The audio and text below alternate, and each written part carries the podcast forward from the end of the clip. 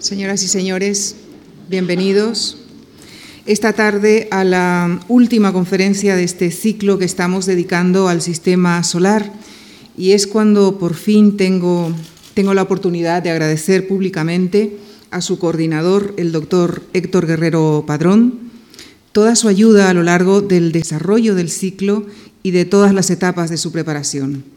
Ha estado siempre pendiente de todos los detalles, tanto científicos como logísticos, y ha sido un gran gusto trabajar con él, como seguramente será hoy oírle como conferenciante. Héctor Guerrero Padrón es doctor en Ciencias Físicas por la Universidad Complutense de Madrid y actualmente desarrolla su labor científica en el Instituto Nacional de Técnica Aeroespacial, INTA. Ha sido durante diez años responsable de los proyectos de la Agencia Espacial Europea para implantar comunicaciones ópticas no guiadas en satélites. Desde 2007 lidera un consorcio español para el desarrollo de instrumentación científico-tecnológica en una misión conjunta entre Rusia, Finlandia y España para desplegar sondas meteorológicas sobre la superficie de Marte. Es autor del primer libro en español de la micro-nanotecnología en el espacio y la defensa y como profesor universitario ha impartido clases en la Universidad Complutense de Madrid así como la Universidad Privada. Su actividad científica está recogida en numerosos artículos, patentes y capítulos de libros.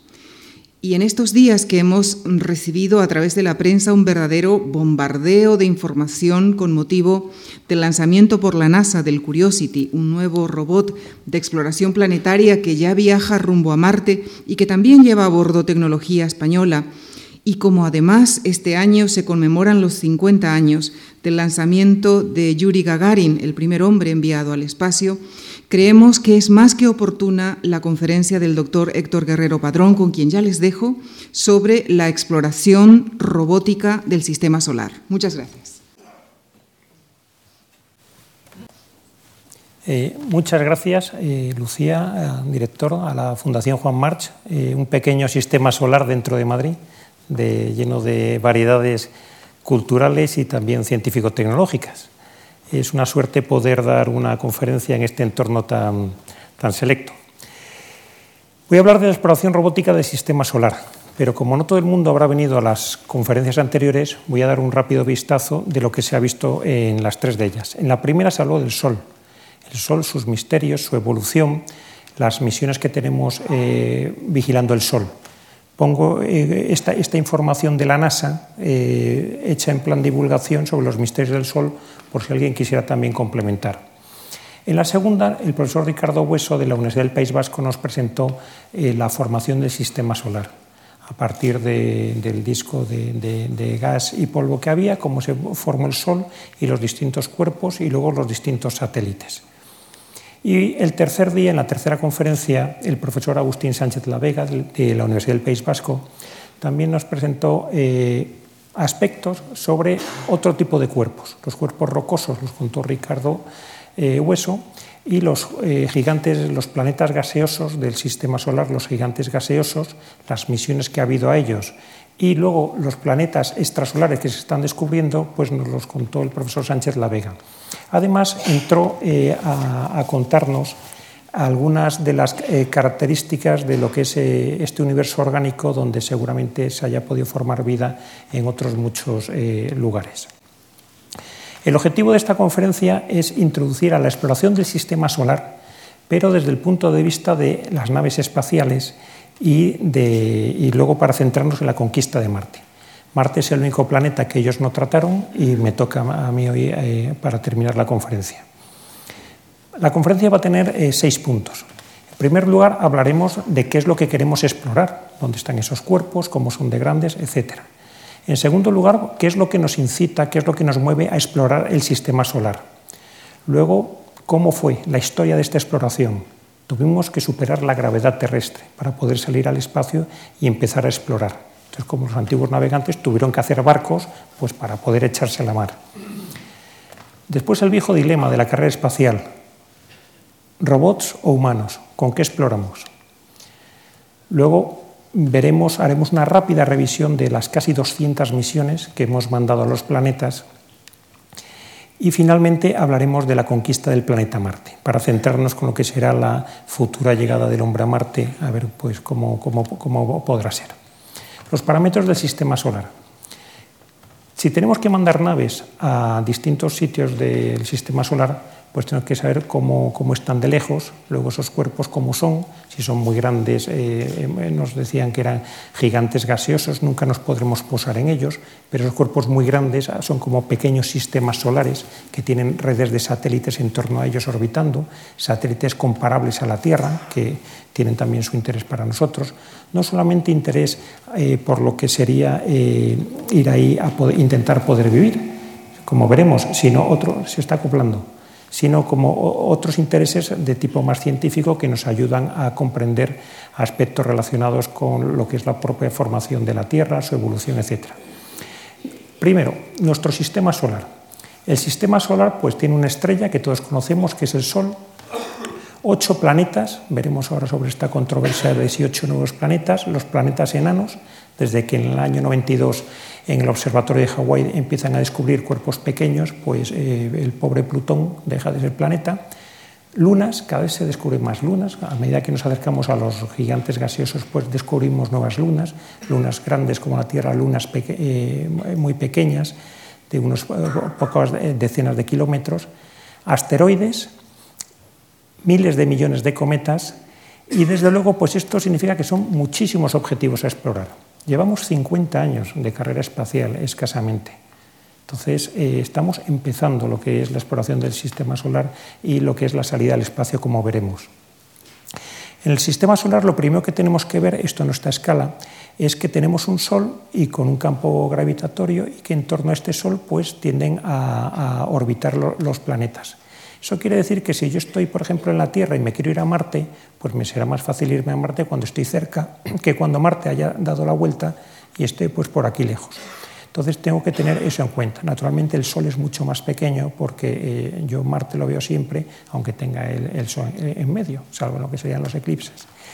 Esta parte del sistema solar, eh, que es el sistema solar interior y el sistema solar exterior con los planetas, los gigantes gaseosos, tiene eh, lo que se llama el cinturón de Kuiper, que está lleno de pequeños cuerpos, pequeños cuerpos rocosos y helados, que se extiende desde las 30 a las 100 unidades astronómicas. Una unidad astronómica es la distancia de la Tierra al Sol, la distancia media, que son 8 minutos luz o 150 millones de kilómetros. Pues el, cinturón de Kuiper empieza donde está Neptuno, a, unos 30, eh, a unas 30 unidades eh, astronómicas. Tenemos catalogados actualmente más de 800 objetos en el cinturón de Kuiper. Si rebasamos el cinturón de Kuiper, nos encontramos con lo que se llama la nube de Oort, que la nube de Oort ya no es algo plano como Kuiper, tiende a ser más plano, sino que ya es tridimensional. Aquí estaría el sistema solar en el centro. Esta nube de Oort es donde estarían todos los cometas. Los cometas de ciclo corto están centrados, eh, vienen del cinturón de Kuiper y los cometas de ciclo muy largo pues vienen ya de distancias eh, muchísimo más, más alejadas.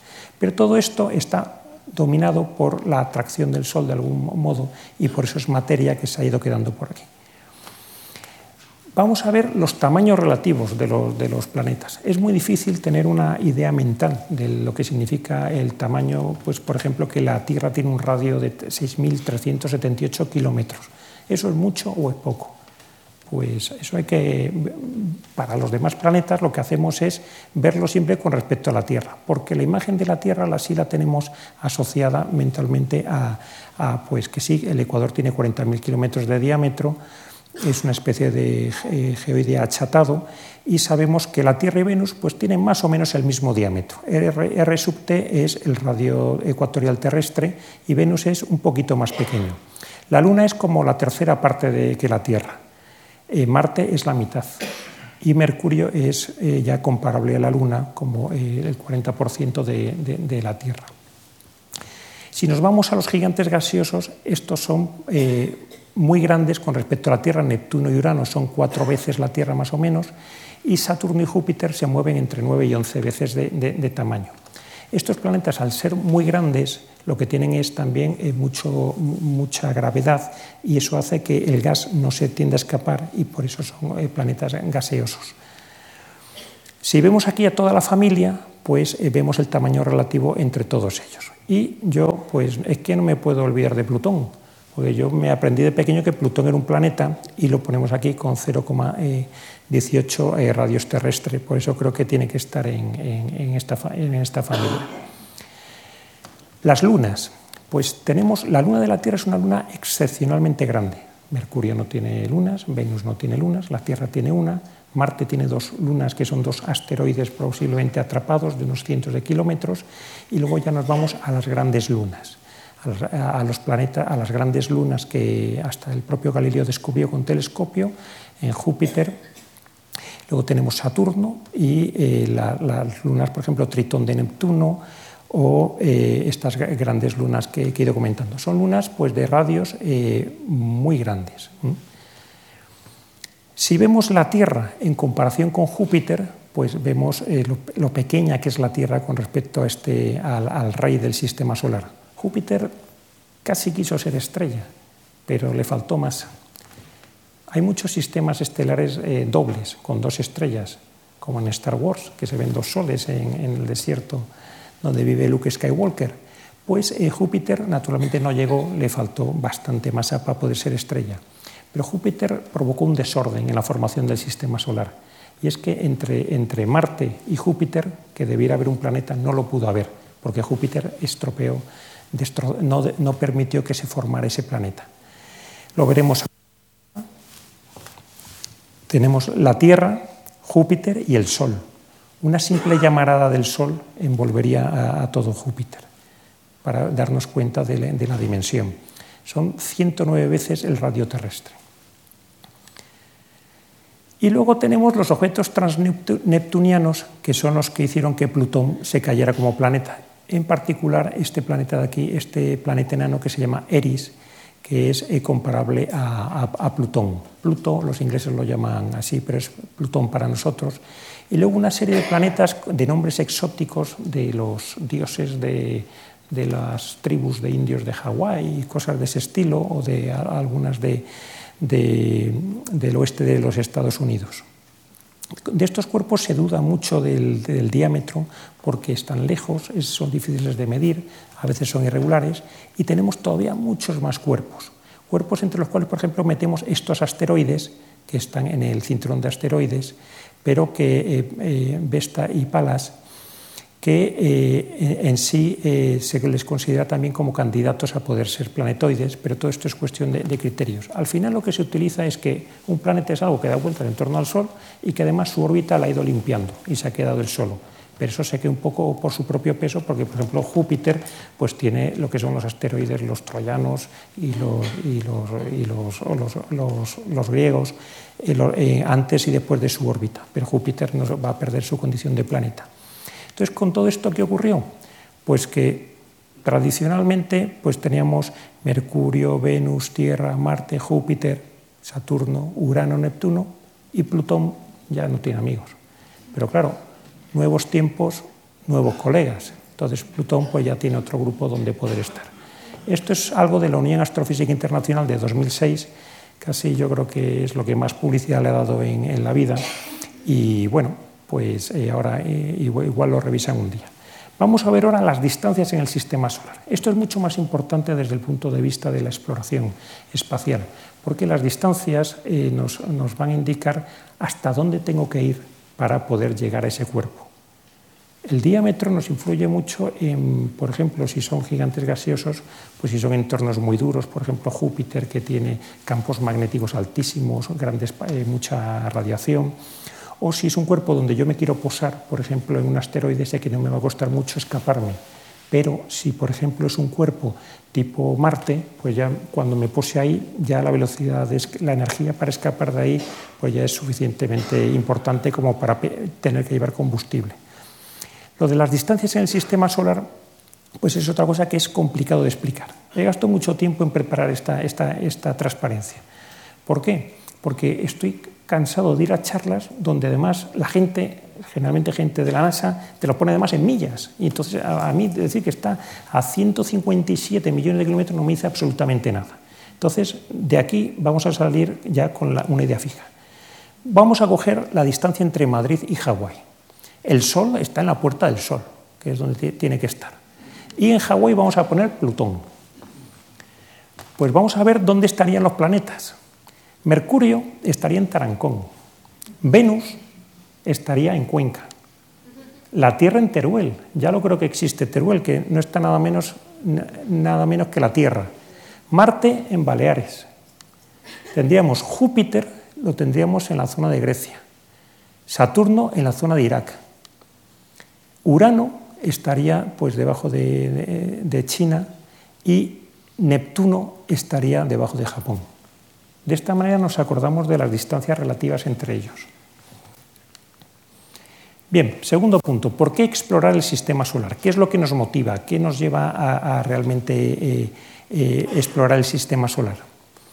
Pues lo decía uno de los eh, astronautas del Apolo, del, Apolo, del Apolo 11, el que se puso en la, la, Luna, que realmente es que lo de la exploración no es, que, no es algo elegible, la, exploración es algo que lo tenemos dentro. ¿no?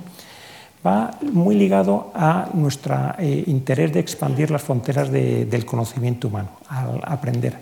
Y una vez que está admitido que vamos a explorar, luego lo que tenemos que ver, eh, hay otra serie de razones que son las que nos ayudan a asegurar esa, exploración. Las razones son seis.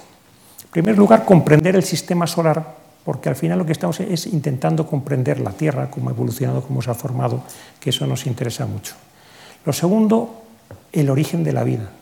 Nuestra forma de vida es única en el, universo, o puede haber otras formas de vida, o siempre va a ser la misma forma de vida. Lo tercero, pues el espíritu de conquista de los conquistadores, pues ese, sigue, eh, hayamos llegado a América, al Everest, a la fosa de las Marianas y a cualquier lado. O sea, ahora podemos ir al espacio, pues seguiremos conquistando.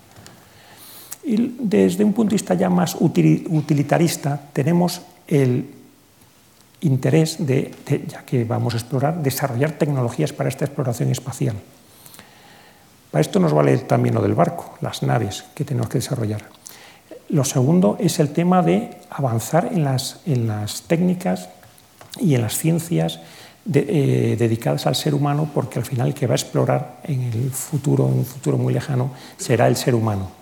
Y finalmente, lo que es la expansión económica. O sea, realmente mm, al espacio vamos a hacer negocio, sí o sí.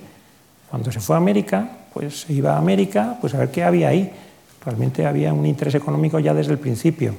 Esta portada de Mining Sky, que es un, trabajo que habla, pues, por ejemplo, supónganse ustedes que encontramos un, asteroide que tiene un mineral extraño que, que, en la Tierra no tenemos, un asteroide de oro, pues iremos allá a traérnoslo, ¿no? O supónganse, por ejemplo, eh, en la película esta que Avatar, Avatar, esa película que había hay unos seres extraños en un mundo donde había unas rocas eh, como levitando, pues eh, en un aeropuerto recuerdo que me encontré un libro sobre la física que había detrás de la historia de Avatar. Y esa física estaba enfocada a lo siguiente, que ese, los minerales que había en ese planeta donde iban los malos a explotarlo y a acabar con los indígenas locales, pues esos minerales eran de los que se sacaban luego los superconductores a temperatura ambiente para la Tierra. Y entonces por eso iban allá, porque había un interés económico brutal y era el único punto de no sé qué sistema solar donde existían esos minerales. Por eso lo de la, eh, la, explotación minera de la Luna, ese tipo de cosas, pues es un recurso muy utilizado en ciencia ficción, pero es algo que desde luego si vamos a ir al espacio vamos a hacer negocios sí o sí en eso y otras muchas cosas. Todo este interés de, por explorar en el espacio dentro de nuestro marco de referencia actual, pues ¿qué, es lo que sabemos ahora mismo? Porque yo no puedo eh, intentar explicar la exploración espacial a un público del año de los 70. Tengo que explicar esto a un público del año de la década de 2010. ¿Por qué? Porque es que el espacio, sin darnos cuenta, ya lo tenemos en todos lados. No voy a hablar de beneficios del espacio, porque siempre surge el mismo debate. ¿Y por qué gastamos tanto dinero ahí arriba con lo mal que estamos aquí abajo? Pues lo veremos ahora. Tenemos cinco clases de satélites en torno a la Tierra ahora mismo. Los de observación de la Tierra, por ejemplo el SEOSAT, que es un satélite español que se lanzará en 2013 para observar la Tierra con cámaras. hay una versión óptica y otra versión de radar. Meteorología, pues los, los Meteosat no necesitan presentación, simplemente que la tercera generación está ahora mismo en desarrollo, que no solamente lleva la parte óptica, sino la parte de, sondas, que lo que miden es la columna de, aire desde la órbita hasta el suelo, para ver distintos aspectos que ayuden a predecir la meteorología. Luego tenemos los GPS, los GPS no hay que presentarlos tampoco, porque todo el mundo tiene un GPS en el coche, en el móvil. Lo único que GPS tenemos el sistema GPS estadounidense, tenemos el sistema GLONASS ruso, tenemos el GPS chino y ahora tenemos el GPS europeo, que se llama Galileo. O sea, hay cuatro redes diferentes de GPS, satélites que están a unos veintipico mil kilómetros y que es una enjambre de satélites que nos dan siempre señal para que estemos geoposicionados. Luego hay otras dos clases de satélites, los satélites científicos, por ejemplo, esta misión SWARM para medir perfectamente el campo magnético terrestre y sus anomalías. O los satélites que ya conocemos todo el mundo de comunicaciones. ¿Y por qué conocemos los satélites de comunicaciones? Porque antes de haber eh, fibras ópticas bajo el mar y cosas de ese estilo, pues lo que teníamos eran los satélites eh, para unir dos puntos de la Tierra eh, lejanos y poder hacer retransmisiones de televisión. ¿Cuál fue la primera retransmisión que se hizo de forma global?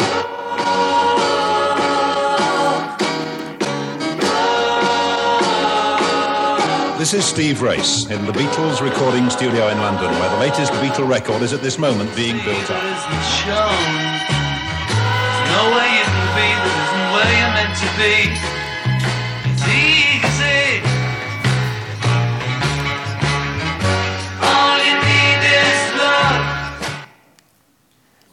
Competir con John Lennon me va a ser difícil, pero he tomado el riesgo. Una vez que tenemos, hemos repasado los satélites que hay en torno a la Tierra, tenemos luego otras tres clases de satélites. Unos son los que se dedican a vigilar el Sol, ya los contó eh, Valentín Martínez Pillet el primer día.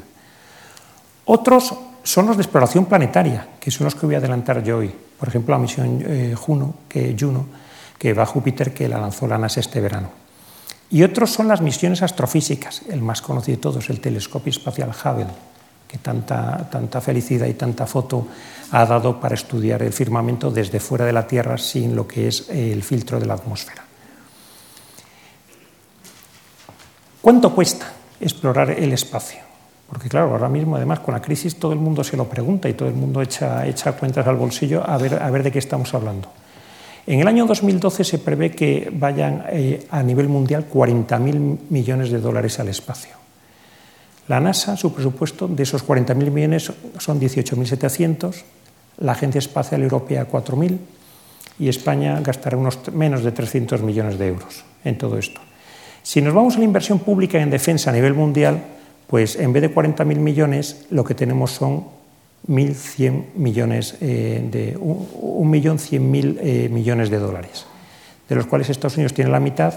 Y un día de, guerra, por ejemplo, un conflicto cualquiera de los actuales, son 725 millones de dólares. O sea, el espacio no es caro con respecto a otras cosas. Además, el espacio tiene una cosa que dicen los de la NASA. Dicen, pero ¿por qué no preguntan siempre lo mismo? Ni, ni que lleváramos el dinero al espacio para desparramarlo. La gente que vive aquí vive del espacio, se desarrollan tecnologías. No diré que el espacio, el dinero del espacio, pues del espacio venir el microondas, el velcro, eh, los dodotis, ese tipo de cosas, porque claro, si nos ponemos a pensar en lo que costó el programa lunar, pues se diría, oiga, entonces eso no, se puede defender mal. De todo este dinero que gasta, por ejemplo, la, NASA eh, para el año 2012 que tiene previsto, en exploración y ciencia planetaria será el 7%. Y una cosa importantísima, que nos llevan siempre la ventaja a todos los europeos, gastan el 1% de su presupuesto en diseminar, en educación, en contar a la sociedad lo que hacen, en que lo entiendan. Eso es muy importante si queremos que el día de mañana la sociedad asimile y acepte todo esto. ¿Qué cuesta una misión? Este sábado se lanzaba el Mars Science Laboratory, que Luciano nos ha comentado, en torno a los 2.500 millones de dólares. Un coche del tamaño de un mini, pero que eh, va a traer una ciencia muy importante. La misión Rosetta, que fue eh, de la ESA, que está yendo hacia un cometa, mil millones de, euros. La misión, la viajera, las viajeras de la NASA no llega a mil millones de dólares. Estas se lanzaron hace 30 años, han rebasado los límites del sistema solar y están ahora mismo enviando todavía datos.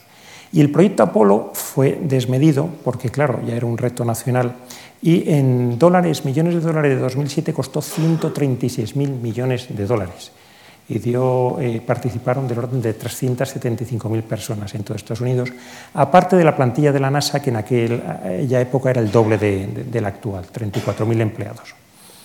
Bien, ya no voy a dar más cifras, ahora vamos ya a pasar a, lo que es la conferencia en sí. Bien, lo primero que tenemos que hacer cuando queremos ir al espacio es eh, pensar en, salir al espacio. Y entonces para eso eh, solamente fue posible gracias a que eh, hubo una carrera espacial. Y esa carrera espacial, pues lo que nos permitió fue desarrollar la tecnología en competencia para poder ir más allá de la atmósfera. ¿Dónde empieza el espacio? El espacio realmente hay una, la línea de Karman, que es donde ya las, superficies de los aviones pues, eh, no, no, sirven para, para poder volar y, que está en torno a los 100 kilómetros. Ya ahí el, el, aire desde abajo hasta arriba está tan enrarecido que eh, ahí eh, se considera que empieza el espacio. Pero como todo tiene ahí varias definiciones, luego tenemos a 120 kilómetros, es, si yo tengo una nave que va a entrar en la Tierra, es donde empieza a tener ya la fricción, ese arrastre atmosférico, pues se considera que ahí estaría el límite del espacio cuando voy a entrar en el planeta Tierra. Y si me voy a los intereses económicos, por ejemplo, el Spaceship One, la eh, legislación estadounidense dice que el espacio es a partir de 80 kilómetros. Quien de ustedes supere los 80 kilómetros será astronauta ya, si quiere la terminología estadounidense, taikonauta en la China, cosmonauta en la rusa. Pero aparte de saber dónde está la raya, pues tenemos que ver con qué velocidad tenemos que ir hacia arriba para intentar inyectarnos en órbita. En una órbita baja tendríamos que coger velocidades de hasta 8 kilómetros por segundo. Y si queremos escapar, además, no solamente quedarnos dando vueltas en torno a la Tierra, sino escapar de la Tierra, de su, pozo gravitatorio, o sea, salir hacia, hacia los planetas, pues tenemos que darle a la nave una velocidad de 11,2 kilómetros por segundo esos cohetes tan tremendos que hay para, eh, con una nave encima, es para conseguir darle esta velocidad. Los pioneros. hay varios pioneros de, todo lo que es la ingeniería espacial y la ciencia espacial. En el lado ruso encontraron a Tsiolkovsky, que es era un señor bastante visionario, que ideó naves para el espacio. Lo que no sé es por qué tiene tres bañeras esta nave, y tiene su salón y todo, y sus cuadros, pero lo principal era que anticipó el motor cohete de, combustible eh, líquido y aparte pues diseñaba eh, explotaciones mineras en la Luna, estaciones en órbita que giraban para compensar, producir el efecto de la, gravedad. Tsiolkovsky es un héroe en, todo lo que es la, Unión Soviética y ahora Rusia. En Estados Unidos la contrapartida era Robert Goddard. Aquí le vemos eh, probando cohetes de combustible líquido él los proponía, pero él ya los empezó a desarrollar en la finca de su tía Eiffel, eh, en, Estados, en Massachusetts. Y Goddard pues, es un señor que pasó a la historia como un poco huraño. Huraño porque el primer cohete que hizo en esa finca, lo que ocurrió es que la prensa local se rió de él. Se rió de él porque decían, el ingeniero Goddard, que eh, se ha quedado esta vez si la Luna está a 400.000 kilómetros, a 399.995 kilómetros de poder llegar a la Luna. Claro, decía, sé que estoy empezando y me ha subido 5 kilómetros el cohete, bastante era para aquella época. Luego Goddard eh, ganó una, beca de, Guggenheim gracias a que Charles Lindbergh, el que cruzó el, Atlántico, pues le apoyó porque, y, y se fue a Roswell, Roswell donde empezó a desarrollar cohetes pues, para el ejército y luego contribuyó mucho al programa espacial estadounidense. Y la otra potencia de la época era eh, Alemania. Bueno, Alemania, Hermann Ganswind eh, nació en, Austria. Este hombre pues, estuvo al principio vinculado pues, con los dirigibles, con el helicóptero, y también en 1891 presentó en la Filarmónica de Berlín un estudio sobre el viaje al espacio con cohetes. En la Luna, de hecho, tiene un cráter dedicado influyó muchísimo en Oberth. Oberth es otro alemán, eh, que era, es el padre de toda la astronáutica alemana, que eh, cuando von Braun, eh, su colega, se fue a Estados Unidos, estuvo con él trabajando en su equipo. Y Oberth lo que nos encontramos es que hizo su tesis en 1922 y que era sobre los cohetes para ir hacia el espacio interplanetario. Y los alemanes de la época le suspendieron la tesis porque era demasiado visionaria Luego él directamente cogió y escribió un libro y ese libro pues, fue el primero de una serie de trabajos que influyó mucho sobre, todo en, von Braun. Von Braun eh, es muy famoso porque él empezó en las instalaciones de Penemunde desarrollando las, las, V2. Estas instalaciones las desarrollaba la Wehrmacht, era, Alemania tenía varios ejércitos y era con el ejército de tierra. Eran cohetes pues, que llegaban a alcanzar unos 350 kilómetros de alcance y con una ojiva de explosivo de unos 900 eh, kilogramos. Eh, fueron bastante incisivos sobre el Reino Unido, provocando además mucha, eh, una guerra psicológica importante. Aquí tenemos a Korolev, que es el padre de toda la astronáutica rusa, un hombre que fue represaliado por el propio comunismo en la Unión Soviética, estuvo en campos de concentración, pero eh, eh, cuando salió eh, realmente pues, empezó a trabajar para el régimen porque además era, era un patriota y Korolev pues, fue el padre de toda la astronáutica rusa. De hecho es el que, así como von Braun en, en Estados Unidos desarrolló el lanzador Saturno para ir a la Luna, el N1 de von Braun no terminó de ser desarrollado porque se murió. En el año 1966 no le tocaba una enfermedad rutinaria. El hombre se murió y los rusos están muy centrados en determinados ingenieros, jefes, y pues tuvo un efecto muy nocivo y fue una de las razones por las que Rusia dejó el programa espacial. Toda esta gente puso las bases para desarrollar los lanzadores, pero los lanzadores, sobre todo estas imágenes son de lanzadores estadounidenses, no terminaban de funcionar. Las imágenes de los rusos no las tenemos, porque en aquella época uno decía lo que había hecho en Rusia cuando ya había triunfado, pero me imagino que las habrá iguales. En Estados Unidos había un lío tremendo y mientras eh, ocurría todo esto, pues se desarrolló el Sputnik. En el año 57, el 4 de octubre, los rusos desarrollaron un satélite artificial 80 kilos de peso. Vemos aquí como lo eh, ponen en la parte de adelante de un misil R-7, un misil balístico intercontinental, con su cofia.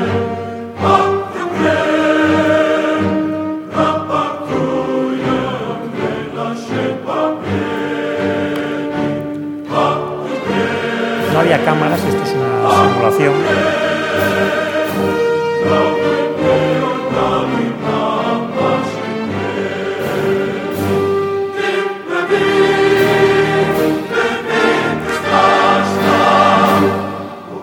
Y el Sputnik fue el primer aparato artificial que dio la vuelta a la Tierra. Y esto causó realmente eh, furor eh, en el mundo porque tenía una radiobaliza que emitía unas señales y todo el mundo estaba atemorizado, sobre todo en la parte de, los Estados Unidos. Y eh, pues esto lo que hizo fue todavía agilizar más el programa espacial. Tenemos aquí a, a Laika, el primer ser vivo en el espacio, Laika no, eh, no, volvió porque no había tecnologías para la reentrada, entonces estuvo arriba en órbita hasta que se le acabó el oxígeno. Naturalmente en este dibujo no, no había ventanas ni, salía. Los estadounidenses lo que hicieron fue mandar al chimpancé Ham. Eh, Ham eh, salió en una cápsula Gemini, y, perdón, una Mercury, y le monitorizaban. hubo algún problema con la reentrada porque cayó a 300 y pico kilómetros de donde se le esperaba en el mar entró agua a la nave, pero bueno, el, mono sobrevivió. Y luego nos encontramos el primer vuelo hacia el primer ser humano que salió al espacio, según está documentado, que es Yuri Gagarin, que es un hombre que dicen que cogieron por su sonrisa. Eh, Yuri Gagarin era el hijo de un carpintero, un carpintero ruso y estas son imágenes de Roscosmos, la agencia espacial rusa, sobre aquella época. Y Gagarin se sube a, esta, a este cohete Vostok. Y este es Korolev.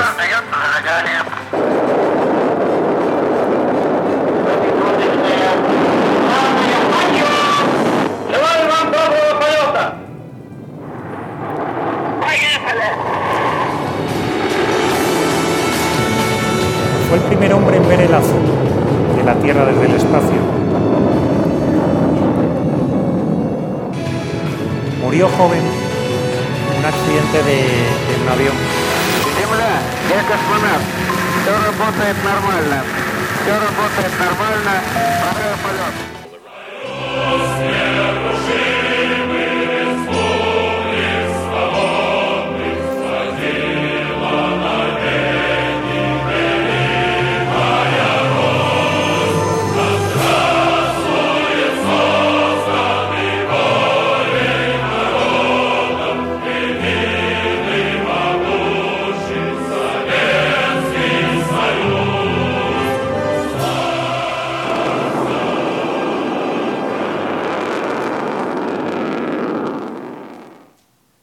¿Y cuál fue la reacción estadounidense?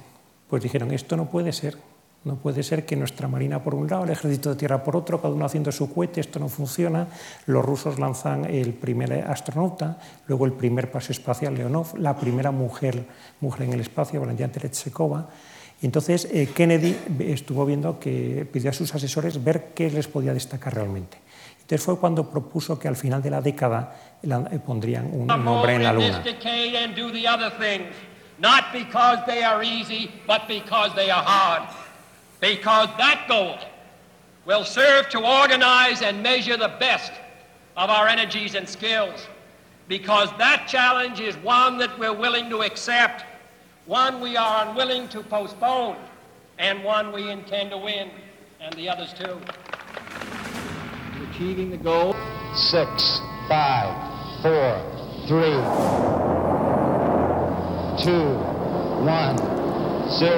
Este es el Saturno 5 de Von Braun.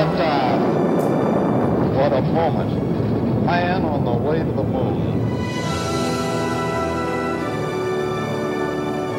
On this July 20th, 1969. It's one small step for man, one giant leap for mankind. Well, for thousands of years now, it's been man's dream to walk on the moon. Y claro, eh, no, no, quiero parecer políticamente incorrecto, pero realmente gracias a que hubo una guerra fría, pues se desarrolló la tecnología necesaria para todo esto, porque si no, eh, con pasos incrementales, todavía no habríamos salido prácticamente al espacio. O sea, fue gracias a esa competición una frase que no he, eh, no he traducido de, Kennedy al final, dice, porque nosotros lo vamos a hacer, y, dice, y los otros también, refiriéndose a, a los rusos, al final cuando, de su discurso. Hombres frente a máquinas para ir al espacio. El espacio es un sitio complejísimo de ir, porque realmente la Tierra está en el centro de este diagrama donde representamos aquí la temperatura y aquí la radiación. Pues cualquier mundo al que yo me quiera ir será más frío, perdón, más frío, más caliente, tendrá más radiación. Aparte ir al espacio, pues hay una serie de problemas asociados con la gravedad, la ingravidez, el, vacío, eh, pues una serie de cosas, ¿no? La Tierra es realmente el sitio adecuado para vivir, por eso estamos aquí.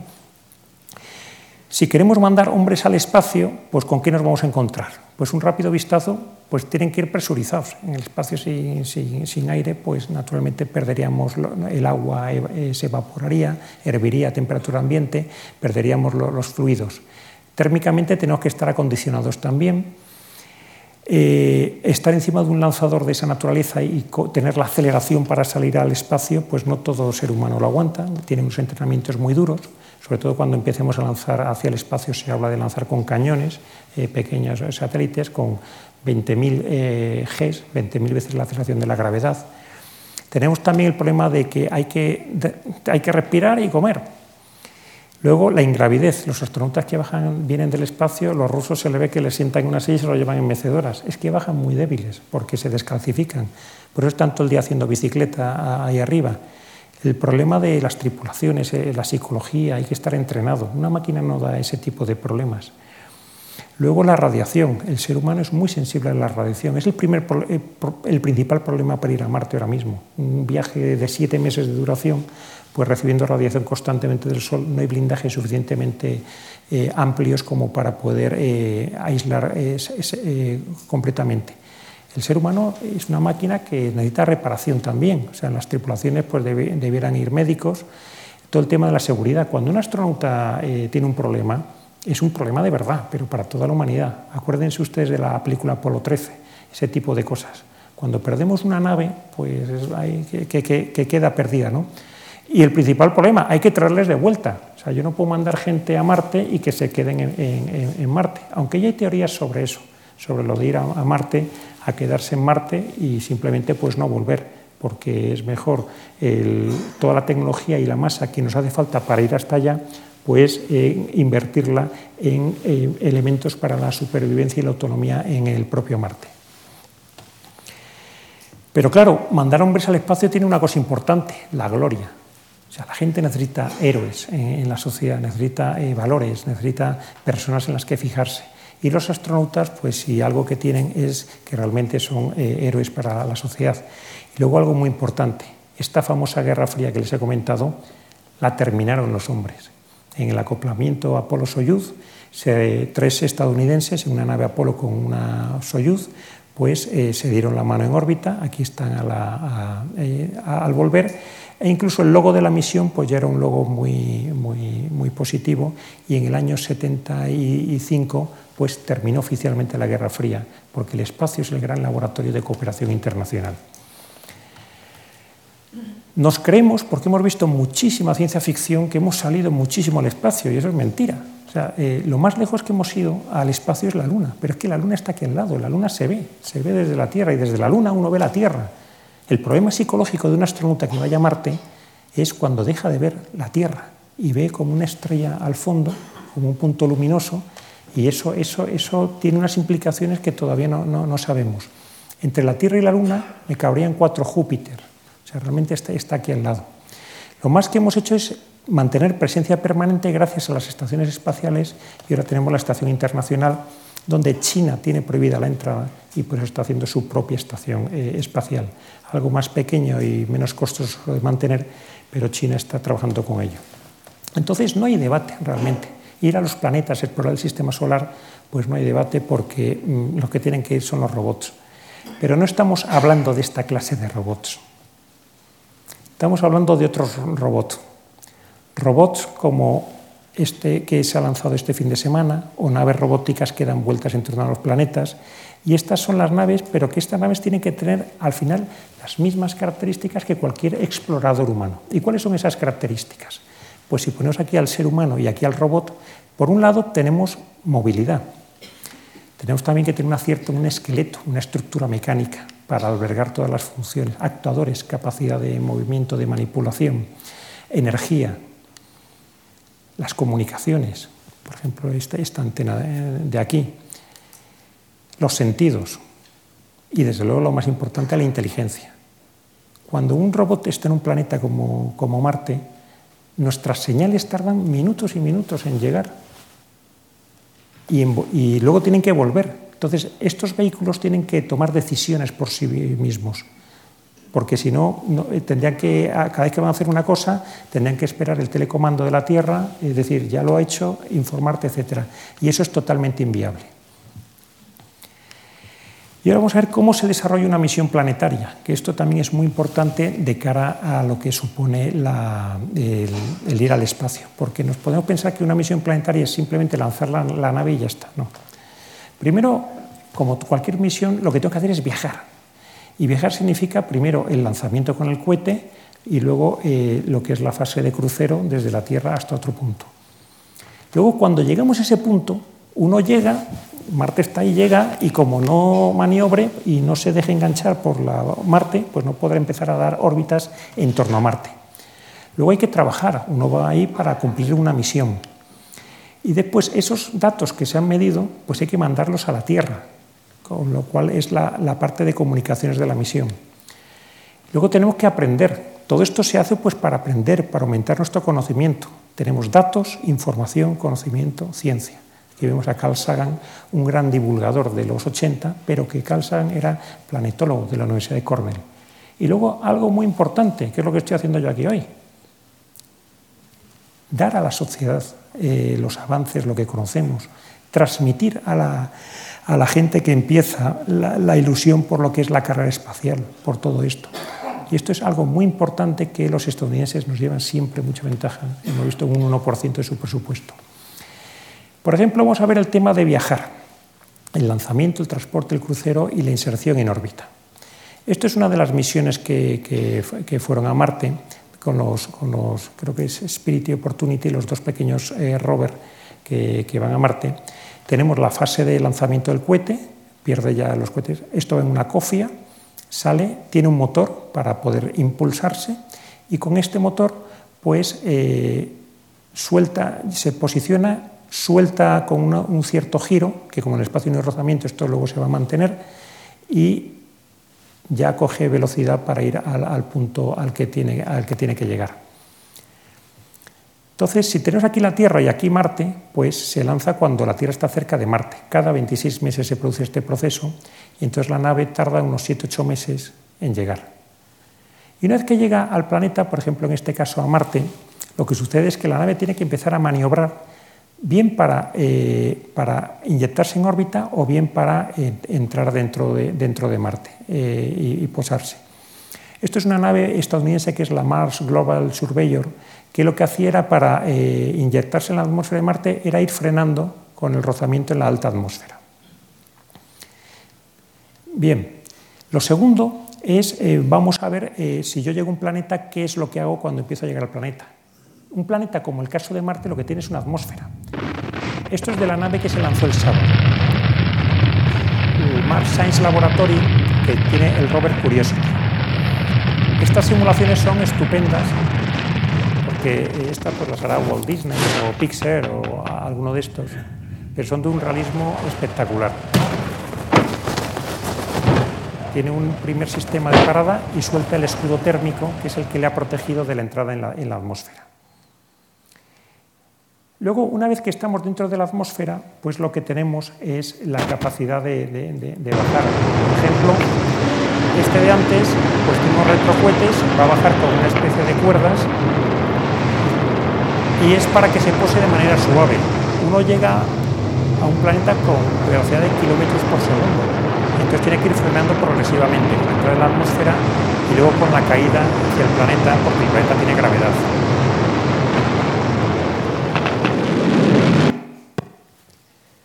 Por ejemplo, en nuestro caso, esta es una, misión, una misión que tenemos ahora, es la que tenemos, la que ha Lucía con los rusos y los finlandeses, es mucho más modesta. Lo que no hacemos esto, esto lo puede hacer la humanidad una vez, 2.500 millones de dólares. Esto lleva una especie de paracaídas invertido y esa vaina, que es donde lleva toda la instrumentación, se llama un penetrador. Entonces lo que hace es que a unos 60-70 kilómetros por, hora, pues eh, termina de caer y entonces se clava. Saca su antena de comunicaciones y empieza a desarrollar su misión. Estas son estaciones eh, meteorológicas. Y otro tipo de forma de entrar en, la, atmósfera, de, pararse, es con los airbag.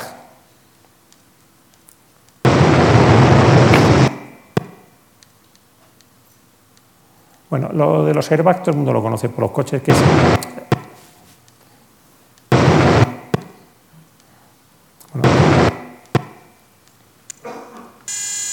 Bien, los airbags se lo imaginan. Entonces, eh, esto es ahora eh, eh, una vez que se está en un planeta, el robot pues tiene que empezar a operar. Entonces, por ejemplo, identifica, identifica un sitio con un láser, ha visto que le interesa geológicamente esa piedra, entonces con la visión robótica va hacia allá, coge un taladro y empieza a taladrar la roca. Está un cierto tiempo ahí taladrando, poco a poco, y si se le rompe la broca no hay ferretería al lado, entonces hay que hacerlo de forma eh, cuidadosa, coge el material, lo mete aquí y lo empieza a, analizar. Y luego todos esos datos lo que hace es que los, manda a, la Tierra. Bien, mandar datos a la Tierra. Aquí nos encontramos con eh, uno de los problemas más complejos de, toda la tecnología espacial, que lo vamos a ver en un caso que falló, que es la sonda Galileo que esta fue a Júpiter. A más lejos está el cuerpo, pues eh, más difícil es comunicarnos con él. Con la sonda Galileo lo que tenía era una especie de antena de alta ganancia que era como un paraguas. Entonces este paraguas, cuando llegó a Júpiter, no se abrió, con lo cual no tenía prácticamente antena. Y este, este estaba preparado para un canal de una tasa de comunicación de 134 kilobits por segundo. Sin embargo, tuvimos suerte porque tenía una segunda antena de baja ganancia que, bueno, iba a 8 bits por segundo, pero por una serie de técnicas de, mejora del ruido, aquí en las estaciones del espacio profundo que ahora comentaré de la red mundial de la NASA, pues se logró subir esta velocidad a 160 bits por segundo. Se pudo cumplir al final solamente con el 70% de los eh, cometidos de la sonda Galileo. Pero esta eh, capacidad de poder hacer la misión con tan solo 160 bits por segundo, subiendo de 8 a 160, fue gracias a que se desarrollaron todas unas, técnicas de modulación, de bajo ruido, etcétera, que son las que tenemos implementadas en nuestros teléfonos móviles hoy en día. O sea, gracias a, todo el tema de las comunicaciones espaciales, pues tenemos unos terminales que es que eh, eh, cogen señal casi ya en cualquier sitio. ¿no? Y todo esto porque eh, en la Tierra lo que tenemos es, la Tierra es un planeta redondo y está girando en torno al polo. Entonces, si yo tengo naves, por ejemplo, en Marte, lo que necesito es, para estar conectado en torno a Marte, como la Tierra está girando, es por lo menos tener una estación de recepción de datos cada 120 grados. Y los estadounidenses pusieron la suya, eh, eh, su red de estaciones, una en, Goldstone, en California, la otra en Canberra, en Australia, y la otra en Madrid dudaron entre Sudáfrica y, Madrid, pero al final se quedó en Madrid y esta es la estación de Robledo de Chabela, que es una estación eh, que está en territorio español, es del INTA, el Ministerio de Defensa, y que es una estación de la, NASA con el JPL, INTA y la empresa no está 100% INSA, que es quien la explota. Esta antena de aquí, para que se hagan idea, es del diámetro del coso de, las ventas, 70 metros de diámetro. Y eso pues lo va moviendo y con unas precisiones brutales para poder enfocar a esa nave que está eh, en Marte a 75 millones de kilómetros. Bien, las misiones luego lo que hacen es mandar información, por ejemplo, imágenes de la Mars Express, una sonda europea que fue a Marte y eh, que empezó a encontrar eh, restos ya de agua, no, manifestaciones, sino ya evidencias de agua mal que le pesara mucho a los estadounidenses de aquella época, que se enfadaron mucho, incluso a nivel del New York Times, diciendo que ellos ya sabían que había agua, que estaba bien que una sonda europea también lo detectara, pero que, bueno, que ellos habían sido primeros. En el espacio también hay rivalidad, es lo que quería comentar con esto. Y luego algo impresionante a nivel de, espacial. Si se meten ustedes en esta página web, pues lo que tienen aquí es montado por NASA y JPL todo el sistema solar y uno aquí puede elegir qué planeta quiere estudiar o qué nave quiere utilizar. Por ejemplo, esta es eh, una de la, la, Cassini-Huygens, pues para estudiar la Luna Europa. Pues uno la elige y se va para allá. O de repente dice, no, me voy a ir con las Voyager de hace 25 años y voy a estudiar Saturno. Y uno se va, se va moviendo. O me voy a ir con las Pioneer que están ya saliendo del sistema, las eh, que están saliendo del, sistema solar. Eh, no está en la, en la aplicación incluida, pero realmente es como una especie de, tema casi un simulador brutal tridimensional. Vamos al penúltimo punto de esta, presentación. ¿Hasta dónde hemos llegado? Realmente me planteé el decir, bueno, voy a intentar contar eh, a la gente, pues, hasta dónde hemos llegado, pero es que eso es imposible. Y es imposible porque me di cuenta cuando vi esta visión, este infograma del National Geographic, que tenemos aquí la Tierra, la Luna, Venus, etc. Y cada una de estas líneas es cada una de las misiones que ha ido. Si ampliamos esta zona de aquí, pues vemos que de la Tierra a la Luna pues han ido aquí, ¿cuántas misiones? Vamos a ver lo más grande. Pues han ido 73 misiones, a Venus 43 misiones, etc. Y esto es una especie de forma de ver pues, todas las misiones que han ido a los distintos planetas eh, interiores, y cada color eh, significa una cosa, y o a los planetas exteriores, pues naturalmente la densidad de tráfico es menor, porque esto ya es más costoso, o a los asteroides y cometas. Bien, pese a todo dije, bueno, no puedo pasar sin, contar algo, ¿no? Entonces, eh, voy a ir planeta por planeta simplemente poniendo aquí las misiones que ha habido y aunque sea bulto, que se vea lo fácil o lo difícil que es. Mercurio nos sorprende que siendo sistema solar interior hayan ido solamente dos misiones. Y es que Mercurio es muy complicado ir a Mercurio porque uno va contra el Sol contra esa, esa gravedad, tiene que ir frenándose cuando uno va a Mercurio. Pero aparte de todo, Mercurio hay temperaturas altísimas. Las naves que van allá pues tienen unos escudos solares importantísimos para eh, no tostarse. Y ahora Europa va a lanzar en breve la BP Colombo en cooperación con la JAXA, la Agencia Espacial Japonesa. No comento nada de los planetas porque ya se comentó en las conferencias anteriores. Venus, que es un mundo horrible, donde eh, realmente los rusos tuvieron eh, muchísimas misiones y llegaron a posar naves en Venus. Con casi 100 atmósferas de presión en superficie y 300 o 400 grados, un mundo lleno de volcanes, de lava, eh, nubes de ácido sulfúrico, pues llegaban, se posaban, retransmitían unos minutos y luego ya morían. También pusieron globos en, el, propio, Venus. Por ejemplo, Bepi Colombo vemos aquí que salía antes en Mercurio y aquí también en Venus, pero es que esto significa que esta nave, pues cuando uno va a un planeta, pues normalmente se, se, aprovecha de los demás. Si yo me voy hacia, hacia Marte, eh, si voy hacia Júpiter, por ejemplo, eh, pues, eh, perdón, si quiero ir a, Urano o Neptuno, pues uno lo que hace a veces es llega al planeta y, da una vuelta y, y, según da así la vuelta, pues coge parte de su gravedad y sale como despedido. Es como si chocaran dos bolas, una muy grande y una muy pequeña, y es lo que se llama asistencia gravitacional, y con eso las naves se van acelerando. Por eso hay misiones que están en, varios de estos planetas. Ponemos aquí los años desde los que se está, eh, eh, trabajando con ellos. La Luna.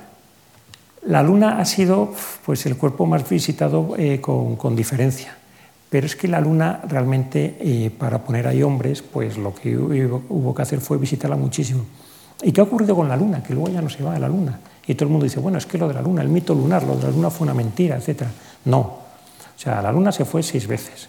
Se posaron 12 hombres, dos por misión. El tercero estaba siempre en el módulo de, servicio. Las tres últimas llevaban hasta, hasta coches, esos rovers. Se trajeron kilos y kilos de, rocas. Y la Luna, lo que pasa es que llegó un momento en que ya la última misión a la Luna, en el año 72, no salía ni en las portadas de los telediarios. Estaban los estadounidenses con su guerra de Vietnam y sus problemas, entonces ya dejaba de interesar. Y no tenía sentido ir a la Luna si no se iba a hacer algo más. Por ejemplo, poner bases en la cara oculta, a espaldas del ruido radioeléctrico terrestre, o eh, decir, bueno, podemos explotar, eh, eh, hacer explotaciones en la Luna, utilizar la Luna como base de lanzamiento para ir a misiones más, largas. Pero realmente la Luna, pues ahora se está yendo con otras pequeñas misiones es un cuerpo muy agradecido, los indios han mandado, los chinos, ahora hay una X-Prize de, hay un, concurso a nivel de, estudiantes que los de en Barcelona hay un grupo que, tienen que posar un rover sobre la, luna. Entonces, pues bueno, la luna es un cuerpo que está aquí al lado, como a nivel de exploración espacial, y que se ha visitado muchísimo. Marte, Marte hablaremos luego. Los asteroides, pues eh, se han visitado muchos asteroides se han visto de cerca que son cuerpos como basura compactada en muchos casos y eh, se han, traído incluso muestras de los, de, los, asteroides. Los cometas, pues cuando vino Halley, el cometa Halley, pues se montó en la armada del Halley. Mandaron cinco o seis naves a la vez para encontrarlos en el año 86. Y eh, la europea, que fue la que más se aproximó, se llamaba Giotto, por esta, este, esta representación del nacimiento de Cristo en el portal de Belén del pintor Giotto. Júpiter y Saturno todavía se veían con telescopio desde la Tierra y eh, aquí ya han ido menos misiones, tan lejos. Son mundos agresivos, mundos con campos magnéticos brutales, con corrientes entre Júpiter, por ejemplo, e yo decía Sánchez Lavega el otro día de millones y millones de amperios. Son campos con muchísima radiación, Hay planetas que tienen un campo magnético grande, entonces atrapan todas las partículas del Sol y cuando van a pasar las naves se fríen literalmente. Es dificilísima la tecnología para ir a Júpiter. Júpiter, sus cuatro grandes satélites, pues son los satélites mediceos, porque Galileo, hombre, era un tipo listo, era un tipo listo. Para empezar, los planetas los llamó como los amantes de Júpiter, de la mitología griega. Pero por otro lado dijo, bueno, los voy a dedicar a los Medici, que eran de, Toscana, que eran de la familia Medici de la época, una especie de ministerio de ciencia e innovación, bueno, me imagino que más, más provistos y, que le pagaban sus investigaciones. Esto es el, nacimiento de, Cristo de nuevo, pero ahí está representada la familia Medici de, pues, una de, estas épocas. Saturno es el planeta elegante, es el más bonito, y las ondas Voyager, cuando los visitaron y vieron los anillos, los colores, etc., pues fue espectacular. Ahora mismo la misión europea estadounidense Cassini-Huygens, Huygens es la que se posó en la luna Titán, esa luna de, hidrocarburos eh, líquidos, y Cassini sigue dando vueltas y mandando imágenes preciosas.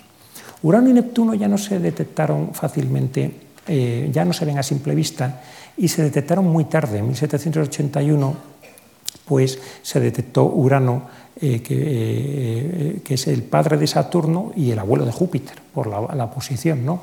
Y por las eh, manifestaciones, eh, los cambios, las alteraciones que había en la órbita de Saturno, se vio que estaba, había algo más allá, Urano, perdón, Neptuno, Urano, órbita de Urano, y se vio Neptuno, sabían que tenía que estar ahí y lo buscaron y porque calcularon dónde estaba y al final lo, encontraron. Y luego Plutón. Plutón es el mundo más alejado, que hombre, yo creo que, que, que que volver a ser planeta, sino al tiempo. Y Plutón tiene cuatro satélites, aquí representamos tres. Las imágenes mejores de Plutón que las tenemos son con el telescopio espacial Hubble, pero ahora mismo la nave New Horizons, que se lanzó en 2006, está rumbo hacia Plutón y, y no tardará mucho en llegar. Hubo cuatro naves que rebasaron el sistema, que se lanzaron para que se perdieran por el firmamento y eh, llegaran a otros sistemas estelares y fue todo aprovechando un alineamiento de estos cuatro planetas que se dijo, bueno, estos se van a alinear, esto no va a volver a ocurrir en no sé cuántos mil, eh, no sé cuántos cientos de años, y entonces se lanzaron eh, las, naves. Una de las, la Voyager 2 pasó por los cuatro, otra de las naves eh, pasó solamente por dos, y estas son las Voyager y la, la, las pioneras y las, las viajeras. Tecnología del año 77. Yo recuerdo estando en NASA, en el Centro Espacial Goddard, eh, en Washington, eh, Maryland, que me dejaron ver el magnetómetro de, la Voyager, la electrónica que estaba aquí dentro, y era una electrónica, pero así de grande, con los componentes soldados, pero uno encima de otro, como en torretas, o sea, tecnología de los años 70, que sigue funcionando ahora mismo. Estas naves están a 120 unidades astronómicas, una de ellas, y otra a 100 unidades astronómicas, a 16,5 horas luz. Esto significa que cuando le mandamos una señal tarda 16 horas en ir y luego 16 horas en volver. Y estas naves están alejando el sistema solar por distintos sitios. Son naves que llevan reactores nucleares y eh, llevan eh, sistemas de generación de energía eléctrica nucleares y aparte llevan unos mensajes en unos discos de oro, sonidos de la Tierra. Bueno, a veces un poco de risa si uno ve en Wikipedia los sonidos que lleva la Voyager, pues una ovejita que hace ve y tal, pero son sonidos de la Tierra al fin y al cabo, ¿no? Entonces, eh, recomiendo que se vea esto, por ejemplo, en, algún recurso de estos de informática, los mensajes que llevan, los sonidos, etc. Y estas naves, hubo una cosa muy bonita, que es cuando eh, estaba Voyager 1 escapando del sistema solar, se le mandó el orden de vuélvete hacia la Tierra y sácanos una foto. Y esto, como decía Carl Sagan, esta es la, Vía Láctea, dice, somos nada, una mota azul, en el firmamento. O sea, es el planeta realmente azul y aquí estamos nosotros. Bien, último punto de la conferencia. Llevo una hora, voy a tardar 12 minutos más. ¿vale? Entonces, el último punto es Marte, la conquista de, de, Marte. Marte, antes del era espacial, primo Marte, la mejor forma de ver cómo es es con respecto a la Tierra. Entonces, como toda esta información luego queda la, en la fundación a disposición de todos ustedes, pues Marte es la, eh, he puesto así muy clara, pero aproximadamente mitad del radio del terrestre, décima parte de la masa, la es, menos denso, tiene menos gravedad, en Marte pesaríamos la tercera parte, nos costaría menos escapar de Marte eh, con un cohete, su distancia al Sol pues, pues cambia, es 1,5 veces la de la Tierra, tenemos eh, el año de Marte son como dos años terrestres más o menos, tiene una inclinación distinta a Marte, las estaciones están como invertidas con respecto a nosotros, el día de Marte es como el día terrestre más 40 minutos, que es lo que dura una serie de televisión sin anuncios, ¿vale? para que se acuerden. Tiene dos satélites pequeños descubiertos en 1877, dos lunas. No tiene campo magnético global, eso hace que Marte, al no tener campo magnético, no tiene capacidad, no tiene escudo magnético como la Tierra, y entonces las partículas del viento solar pues tienden a barrer su atmósfera. Por eso es un mundo que se está quedando sin atmósfera. La presión atmosférica es, muy, es casi la, la centésima parte de, la, Tierra. Entonces, eh, Marte no tiene prácticamente oxígeno, tiene casi todo CO2. Y luego, pues la temperatura es un planeta muy frío. La temperatura media de Marte está catalogada así, mientras que en la de la Tierra es, es 15 grados. Y luego, pues tiene distintas orografías. El primero que vio Marte fue Galileo con su telescopio Y entonces eh, luego eh, Huygens, Herschel, etcétera, pues ya empezaron a ver pues, que tenía estaciones, que había como manchas, que, había como, que luego se vio que era, que era el polvo. Hubo un señor Scapiarelli del observatorio, eh, un observatorio italiano, que eh, él en un acercamiento que hubo de Marte a la Tierra muy grande, pues empezó a hacer mapas de Marte y empezó a desarrollar la teoría de los canales. Esta teoría de los canales, eh, Percival Lowell, con un telescopio ya más grande que financió él, era un rico de los de antes, pagaba su ciencia de esta manera, desarrolló todo esto y empezó a hacer las teorías de que los canales eran, eh, esto era un planeta, pues que ya había astronomía, de astrofísica de aquella época con espectrómetros, etcétera, decía, pues esto es un planeta que prácticamente no tiene atmósfera, es un planeta que se está agotando y entonces está y los canales son grandes canalizaciones de agua entre, ciudades, con lo cual empezó a crecerse en la Tierra la, la idea de que Marte tenía marcianos, que estaba habitado. La primera película de ciencia ficción rusa sobre Marte en 1924, Aelita, muchísimos libros de ciencia ficción, siempre pensando sobre ciudades, civilizaciones, los de Edgar Rice Burroughs, de, Tarzán, pues eh, son de los del aventurero John Carter, que el año que viene sale una película sobre ellos, pues eran de los más notables.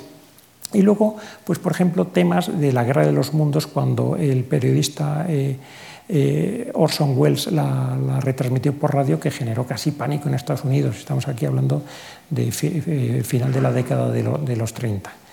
Entonces, con todo esto que nos encontramos, pues que Marte más o menos estaba muy presente entre nosotros, pero lo que sabíamos de Marte lo sabíamos solamente con, las observaciones desde la Tierra. Este nodo de, la época, pues las cosas que dice están todavía menos una. O sea que realmente lo que se sabía antes... antes También la ciencia y la tecnología forman parte del muestrario de proezas del gobierno.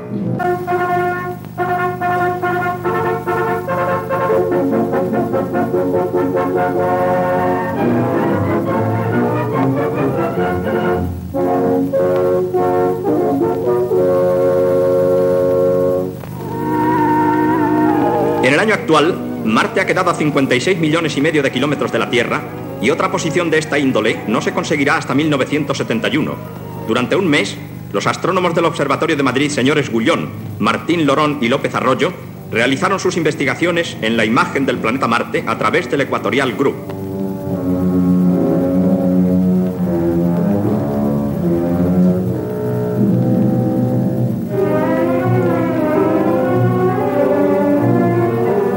En Marte hay vida vegetal y aún posiblemente vida animal rudimentaria. En la actualidad repercute sobre su meteorología el estado de actividad solar en ritmo creciente y son frecuentes sobre su superficie fuertes vientos que levantan gigantescas nubes de polvo.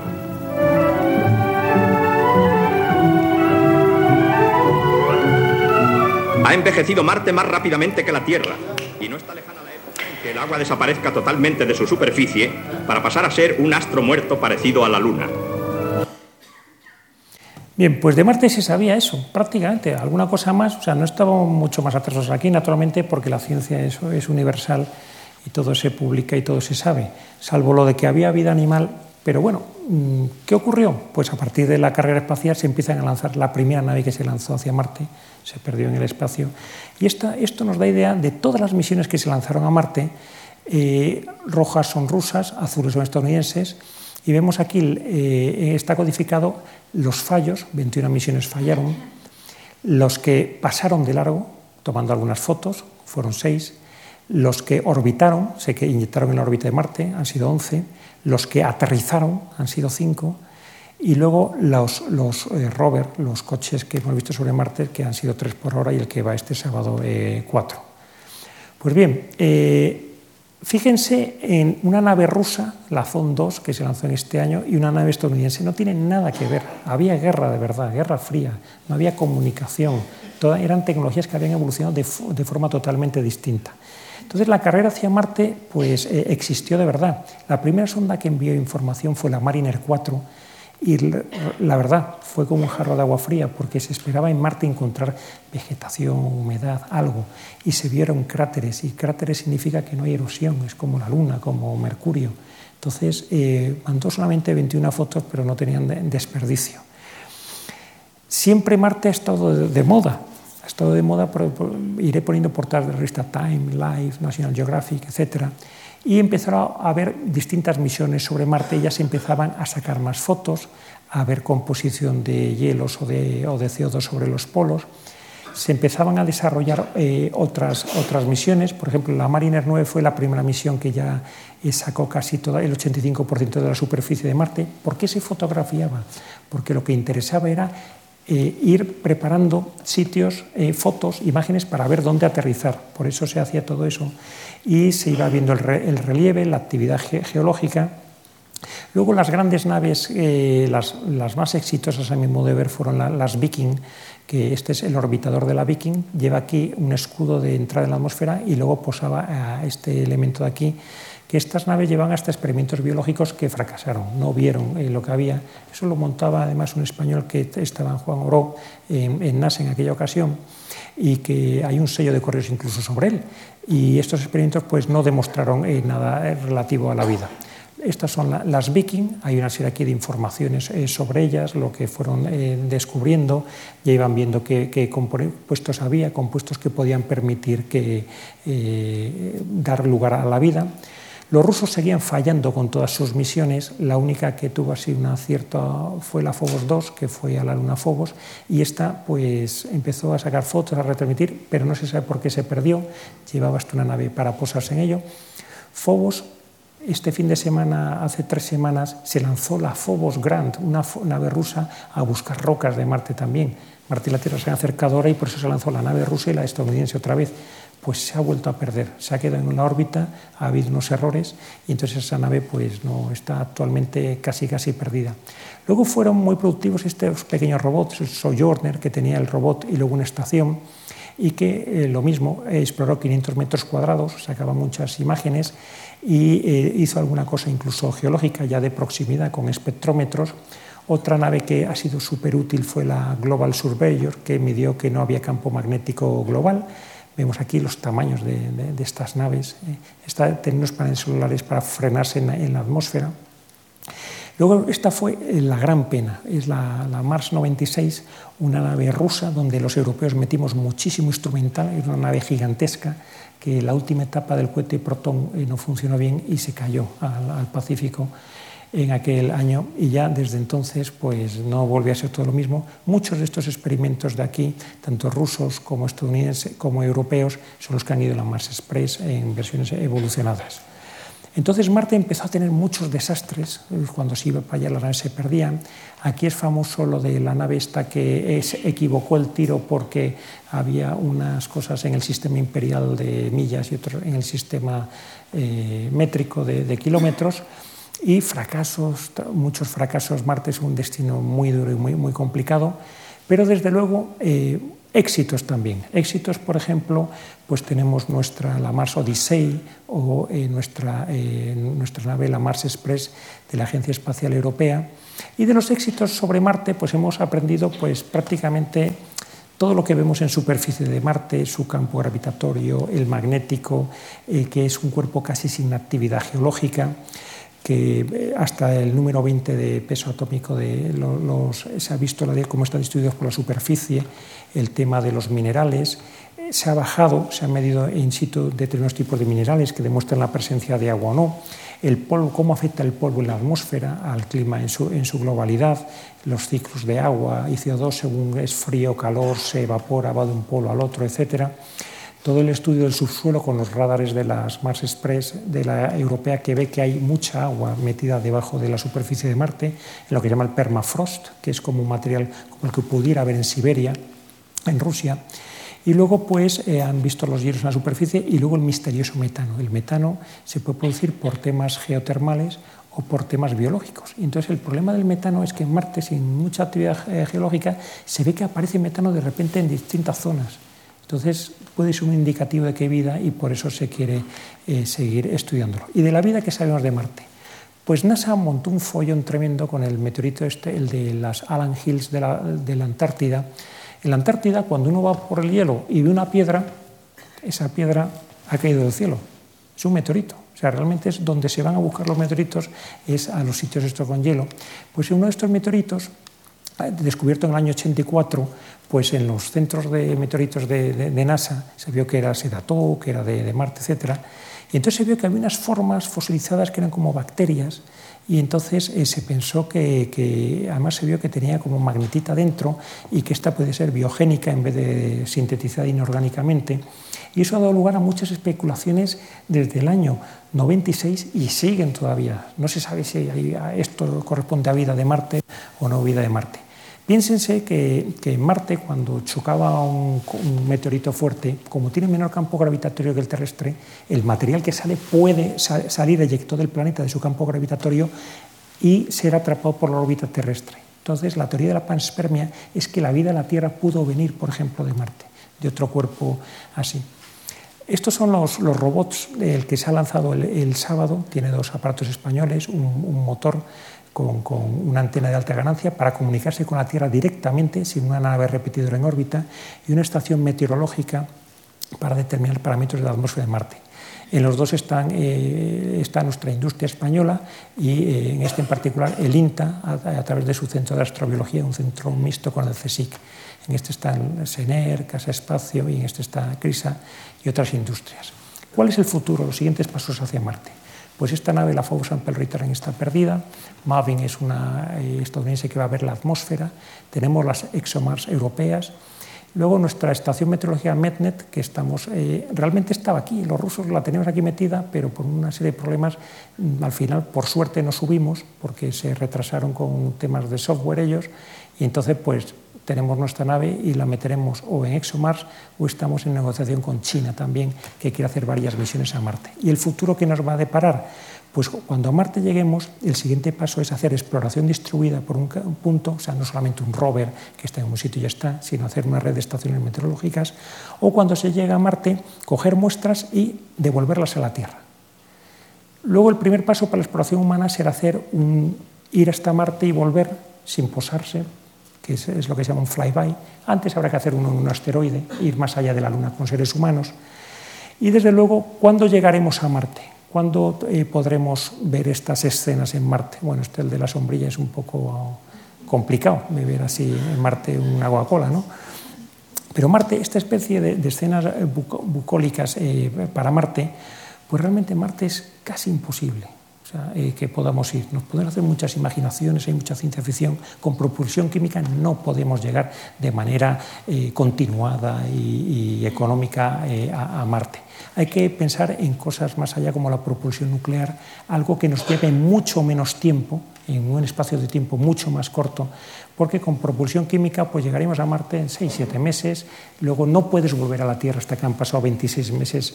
En Marte no puedes vivir en superficie, tienes que vivir bajo tierra, porque no hay casi atmósfera, no hay campo magnético, tienes radiación solar. Entonces, ese tipo de cosas hace que eh, con propulsión química la tripulación se nos eh, eh, irradiaría. Propulsión nuclear, pues la NASA prevé su primer vuelo experimental en 2035 de propulsión nuclear esta semana, hace dos semanas en Aviation Week teníamos un número especial sobre tema de tecnología espacial del futuro y hablaba de los eh, reactores nucleares de baja energía como posible solución para eh, hacer, eh, conseguir pequeñas centrales nucleares de utilización en dispositivos tipo aviones, naves espaciales, etc. Esto ya lo propusieron con eh, eh, naves con, eh, que se movieran con pequeñas explosiones termonucleares, los de la Sociedad Interplanetaria Británica en los 70. Como este 10.000, o sea, están los de las antimateria, los de las velas solares, los de las nucleares, etcétera, etcétera. Los atardeceres en Marte son azules. La cosa es cuándo veremos estos atardeceres. Marte es un sitio de unos... Esto es un valle donde cabe Estados Unidos dentro ¿Cuándo veremos esto? El Monte Olimpo, 28 kilómetros de altura, tres veces más grande que el Everest, que uno no se da cuenta que es un volcán por lo, plano que es, pero tiene estas laderas así. Y realmente nubes en Marte. Algún día podremos estar ahí en Marte. Realmente la exploración de Marte en el largo plazo pues no, tiene, no tendrá mucho sentido porque a Marte no podemos ir a vivir, a quedarnos permanentemente. Marte es inhabitable para nosotros. Lo que tenemos que intentar es adaptar Marte a nosotros. eso es pura ciencia ficción a día de hoy. Me voy a permitir una licencia, que es cómo es mi visión sobre la adaptación futura de Marte. Esto sería un Marte terraformado, Marte donde podríamos haber liberado el agua que tiene en el subsuelo, liberado bacterias que generarán eh, vegetación, CO2, etc. Intentar volver al Marte de hace miles de millones de años a tener otro sitio donde estar tenemos ya una humanidad digital. Estamos muy avanzados en ese sentido, está muy alto. Biotecnología, podemos hacer lo que queramos prácticamente con el ADN. La nanotecnología es la gran revolución de ahora. Y la revolución que está por venir es la cognitiva, la de la mente. Con todo esto seremos capaces en el futuro, 300 años, 400 años, poder acercarnos a intentar transformar Marte. Pero mientras tanto, nuestra única nave es la Tierra, que es de donde salieron los exploradores.